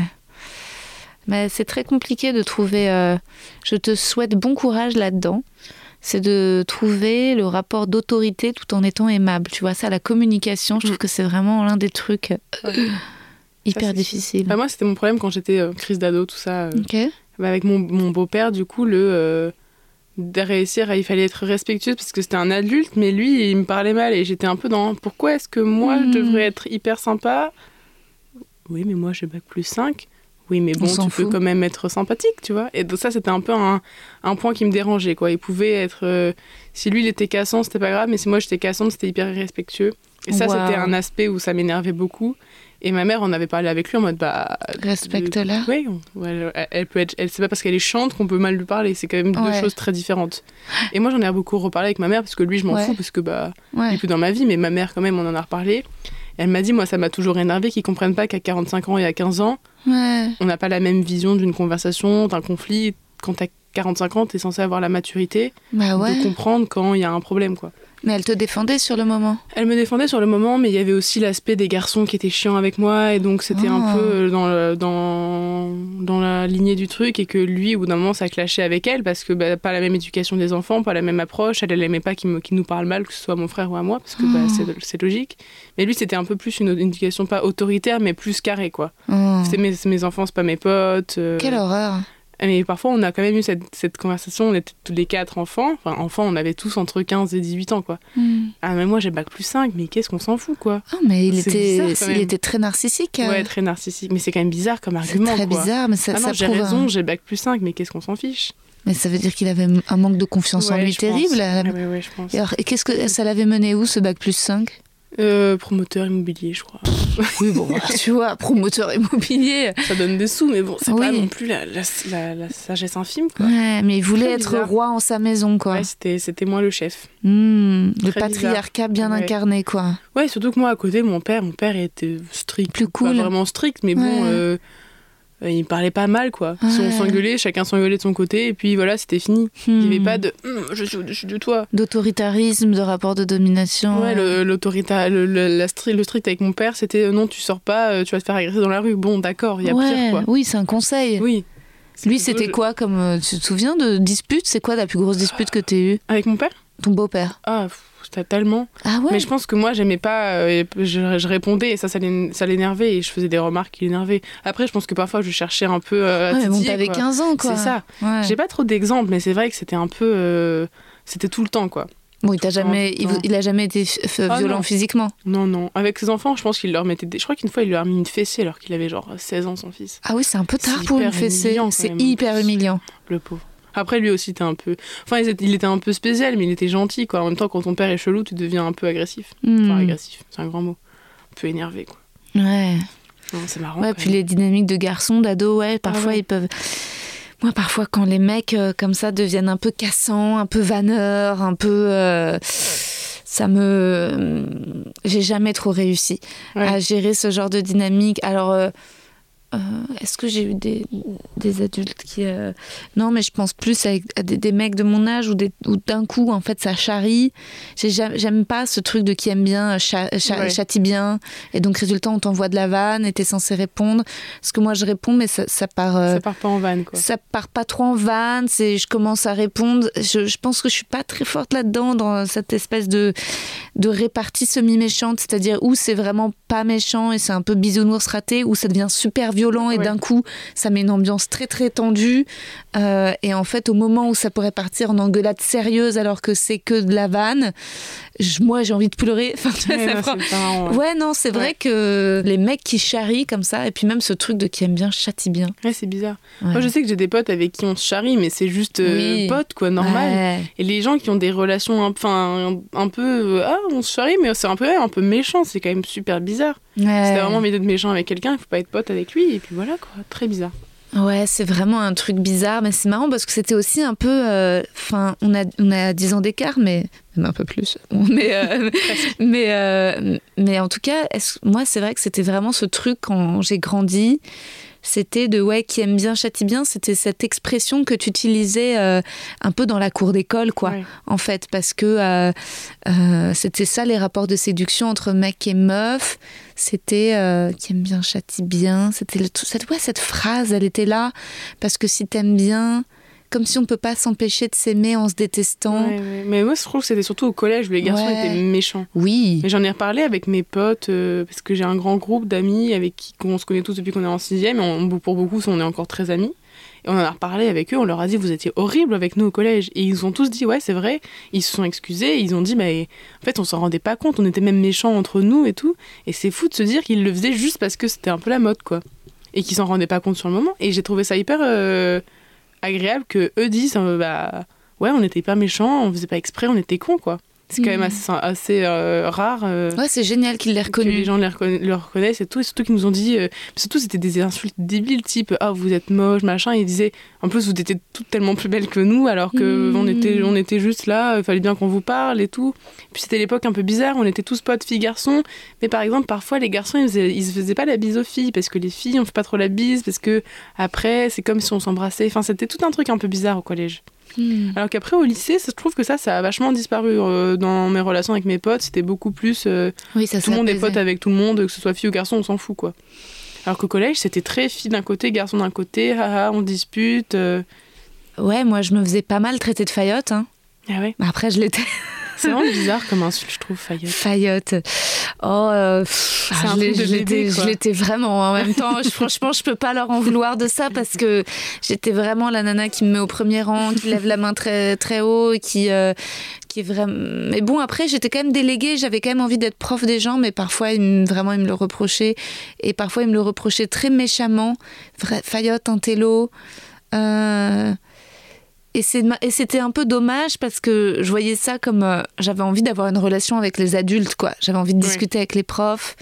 Mais c'est vrai que tout le monde, en fait, je pense que les gens étaient un peu déstabilisés parce qu'il y avait un rôle. Tout le monde essayait quand même un peu d'être cool et j'en avais vraiment rien à battre. Si j'avais un prof que j'aimais bien ou une prof, j'avais envie de d'établir un lien Ouais. privilégié. euh, Moi, ça, je comprends. J'aimais Ouais. bien les adultes quand j'étais petite. ouais. Mes parents, les parents de mes copains, ils m'aimaient bien, j'étais trop polie, Mm. donc c'était chouette quoi. Moi, j'étais Mm. bonjour. Mais Ouais. c'est vrai que les profs que, qu'on aime bien, moi, j'ai une prof de prépa, de ma prof d'anglais de prépa en première année, vraiment, j'étais fan d'elle, je l'aimais tellement. Mm. Je lui avais envoyé un mail à la fin de l'année pour la remercier et tout. Et maintenant, on a continué à s'échanger des mails. Et depuis là, au début d'année, j'ai été, j'ai, j'ai été colleuse dans ma prépa. Mm. Du coup, j'ai fait passer des cols aux gens qui sont en prépa maintenant parce qu'elle elle m'aimait bien aussi. Donc, comme quoi, ça, ça, ça marche rien parfois d'être faillotte, c'est trop bien. Mais c'est, t'as raison, c'est, trop, c'est, c'est l'une des plus belles relations qu'on puisse avoir dans la vie. C'est la relation avec un prof. Enfin, en fait, euh, j'y crois vraiment. Je pense que c'est. C'est les, c'est, c'est- c'est les gens dont le métier est de transmettre, quoi, de nous apprendre des choses et de nous faire découvrir. Donc c'est normal qu'on ait une espèce de, de reconnaissance infinie ouais. envers. euh, et en plus, c'est, euh, après, on n'en a plus. Alors après, il y a des mentors, il y a des gens qui ensuite te font découvrir ou t'amènent vers certains endroits. Tu verras, toi, tes, tes collègues, c'est comme tes camarades qui te font découvrir des livres dans la maison d'édition ou, ou euh, moi ensuite, voilà, des, des, des gens avec qui j'ai pu travailler, qui m'ont appris. Mais je trouve que c'est. euh, Enfin, je trouve ça trop beau, quoi. Mm. En fait, je trouve que c'est peut-être. euh, tu vois, c'est peut-être plus systémique dans le sens où je pense que si je me fais traiter de faillotte, c'est qu'il y a un c'est que la société est malade, tu vois, presque. C'est qu'en fait, c'est euh, c'est eux qui passent à côté de la joie ultime euh, de pouvoir aimer et montrer l'amour Ouais, qu'ils ont à quelqu'un qui est là pour leur faire découvrir des choses tellement incroyables, quoi. C'est clair. Alors moi, ça a souvent, souvent été mes profs d'anglais quand même, que j'aimais beaucoup. C'est vrai? Ouais, bah vraiment, ma prof d'anglais en prépa, elle était. C'était trop chouette quand on faisait des cours de traduction et moi j'aimais Ouais. trop et du coup, c'était vraiment un. Un, un aspect que j'adorais quoi. C'était le seul aspect en prépa vraiment j'adorais. C'était le seul moment où j'avais des bonnes notes en plus donc c'était trop Ah. pratique. Attends, moi, il y avait une prof d'anglais au collège que j'adorais aussi. Mais euh, pourquoi je l'aimais? Elle était très belle, je dois avouer. Elle était hyper grande, hyper distinguée. Et, euh, et puis, elle nous demandait vachement, elle notait euh, la présentation. Et moi, vu que j'étais obsédée de calligraphie, euh, j'avais tout un code couleur. et elle avait fait circuler les, mes cahiers dans, dans ma classe, quoi. Ah, dans classe. toute la classe. Ah ouais, j'étais très, très, très, très, très heureuse et fière de ça, que, euh, que, c'est été, euh, que mes efforts aient été euh, vus, récompensés. Et ensuite, après, le soir, je le racontais à ma mère. Qui... ah ouais, beaucoup, beaucoup de, de joie là-dedans. Bon, après, la vie, euh, c'est quand même moins. C'est pas comme ça. Ouais. Tu- C'est plus rare qu'on fasse montrer oui, des travaux comme ça. oui, puis tu peux pas, il y a pas tout le temps des gens pour te dire euh, bravo. Enfin, Ouais. je sais pas, tu peux pas. C'est, autre chose, c'est ailleurs. C'est faut aller trouver la, la, ouais, la reconnaissance euh, ailleurs. Bah, tu la trouves dans, dans le fait qu'il y ait des auditeurs qui écoutent ton podcast. On termine le questionnaire de Proust. Ce que tu détestes par-dessus tout. La méchanceté. Comment aimerais-tu mourir? Sans m'en rendre compte, je pense. Au type une chute, euh, vraiment bam. euh, fini. Chute, c'est vénère quand Ouais, même. chute. Je sais pas. Mais dans mon sommeil, ça me paraît un peu trop. euh, un peu trop. Peut-être de vieillesse, comme ça. Mhm. Un peu, j'oub- j'oublie que je suis en train de mourir. Comme ça, c'est fini. Et enfin, ton état d'esprit actuel. Moi, je suis contente. Très chouette. Merci Marco d'être venue. Merci à toi. Et voilà, c'était la douce Margot. J'espère que cet épisode vous a plu. Euh, et que voilà, qui vous a apporté un petit peu de, douceur, de compagnie, ou que vous l'ayez euh, écouté. De mon côté, je vous laisse, je vais euh, faire des courses, voilà, pour chez moi, et puis je vais essayer d'aller à la salle de sport, et je vais essayer de, voilà, de passer des appels, des mails, de réfléchir peut-être aussi à l'année prochaine, voilà, aux projets qui vont suivre à la rentrée. j'ai une idée, j'ai une idée de, de format que je verrai bien mais peut-être que par superstition, je vous le révèle pas tout de suite. J'attends que ça se concrétise, que ça se fasse. Mais en tout cas, je vous, je vous remercie évidemment d'écouter le podcast euh, et je vous dis à très bientôt. Bisous.